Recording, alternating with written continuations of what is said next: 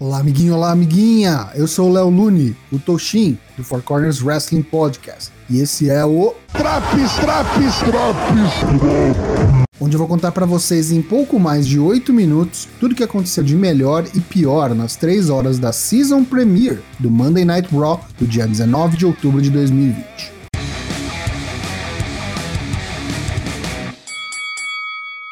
Começamos a nova temporada do Raw já com luz vermelha e Alexa Bliss no ringue para recepcionar o Fiend Bray Wyatt. Ao chegar e tomar a mão de Alexa, as luzes se acendem e surge a Retribution. O grupo cerca o ringue, mas o Fiend e Alexa permanecem imóveis. Quando Ali faz o movimento para que apaguem-se as luzes, o grupo supostamente ataca o casal no escuro, mas as luzes retornam e eles subitamente desapareceram. Quem aparece, no entanto, é a Hurt Business, que vem a milhão para o ringue e o pau quebra. Voltamos do intervalo com o combate oficialmente iniciado, Hurt Business versus Retribution. Todo mundo com sangue nos olhos, mas a vantagem da Hurt Business é clara. Quando rola um cara a cara das duas facções ao lado do ringue, a música do Find toca e ele aparece rapidamente no Titantron. O combate continua após o intervalo como se nada tivesse acontecido. Shelton e especialmente Bob Lashley destroem a Retribution e quando T-Bar salva seu líder Ali da morte certa nas mãos do campeão americano, é colocado no Hurt Lock e forçado a dar o tap out, concedendo a vitória por submissão para a Hurt Business.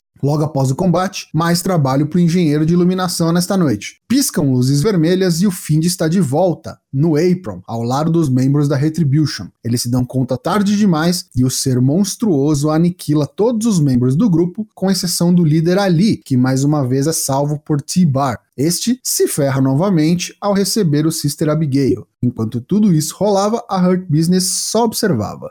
No segundo combate da noite, AJ Styles agora tem um novo guarda-costas. Em seus imponentes 2 metros e 21 de altura, o ex-leão de chácara do finado Raw Underground, Jordan Omogbehin. Após AJ falar algumas baboseiras sem importância, chega seu adversário da noite, Matt Riddle. A luta começa, mas o gigante está imóvel no ringue e se recusa a sair. Após quase fazer o árbitro se borrar de medo, o monolito finalmente se retira e o combate tem início. Matt Riddle domina o começo da luta e quando AJ é arremessado para fora do ringue, Riddle vai atrás de seu oponente, mas é impedido pela pura presença gigantesca de Jordan, que se põe em seu caminho. O combate é bom, conforme esperado, e após uma sutil nova distração do gigante, AJ Styles pina Matt Riddle após aplicar um Styles Clash. Nos bastidores, o campeão da WWE, Drew McIntyre, manda um recado para seu adversário deste domingo, dentro da Hell in a Cell, Randy Orton. Neste domingo, não haverá honra ou respeito no combate entre eles. Drew fará Orton sentir o verdadeiro inferno e assim permanecerá como WWE Champion. Terceiro combate da noite, válido pelo Raw Women's Championship. A desafiante Lana enfrenta a campeã Asuka. Há de se tirar o chapéu para Asuka, que até tentou vender alguns golpes da pobre Lana, mas foi o esperado mesmo. Um squash, onde Asuka venceu por submissão com o Asuka Lock em pouco mais de dois minutos. Imediatamente após o fim do combate, surgem Nia Jax e Shayna Baszler, as campeãs de duplas femininas. Nia coloca Lana através da mesa dos comentaristas pela enésima vez, e Shayna tenta dar um sacode na campeã, sem sucesso. Quando vê que ficaria em desvantagem numérica, Asuka dá no pé e sai por cima no segmento. As campeãs de duplas femininas ainda estão no ringue quando voltamos do intervalo. Elas dizem que não importa o que elas digam, e sim o que façam. E a verdade é que elas, semana após semana, dominam as divisões femininas de ambos o Raw e o SmackDown. Se alguém discorda, que venha fazer algo a respeito. Pois bem, lá vem Mandy Rose e Dana Brooke, Lacey Evans e Peyton Royce e o Riot Squad, Liv Morgan e Ruby Riot, que supostamente são do SmackDown, mas quem liga, né? Fatal 4-Way Tag Team Match a seguir.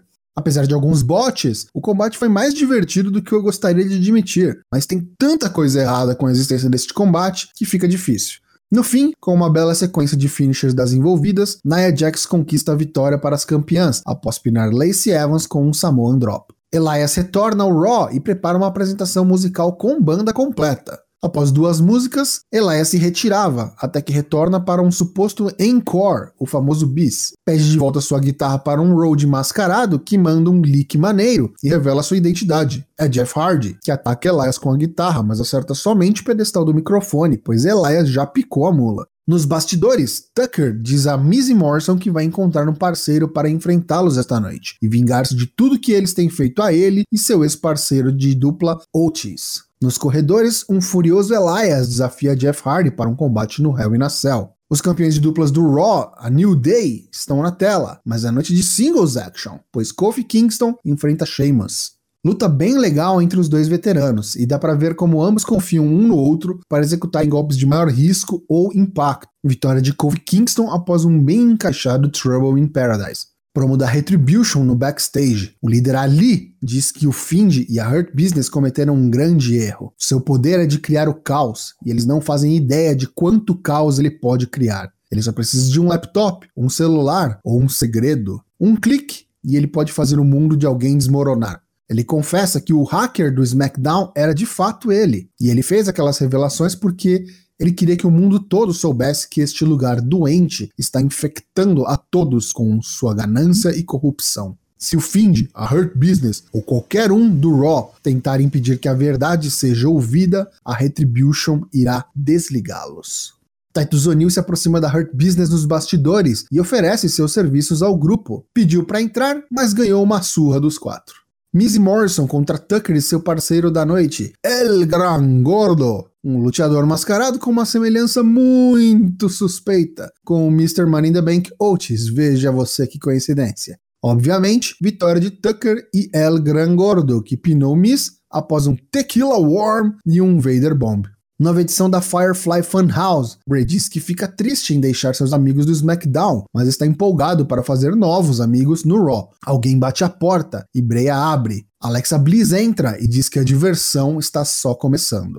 Duelo de titãs a seguir: Braun Strowman contra Keith Lee. Ele se aproveita das lesões de Strowman adquiridas no combate do último SmackDown contra Roman Reigns Brown, no entanto, usa do mesmo artifício que causou sua derrota na sexta-feira, um golpe baixo não identificado pelo árbitro, que nesta noite concedeu-lhe a vitória. Após o combate, Keith devolve o favor com um belo chute nas bolas de Brown. Ele agarra o monstro caído pela barba e grita que ele mexeu com o cara errado.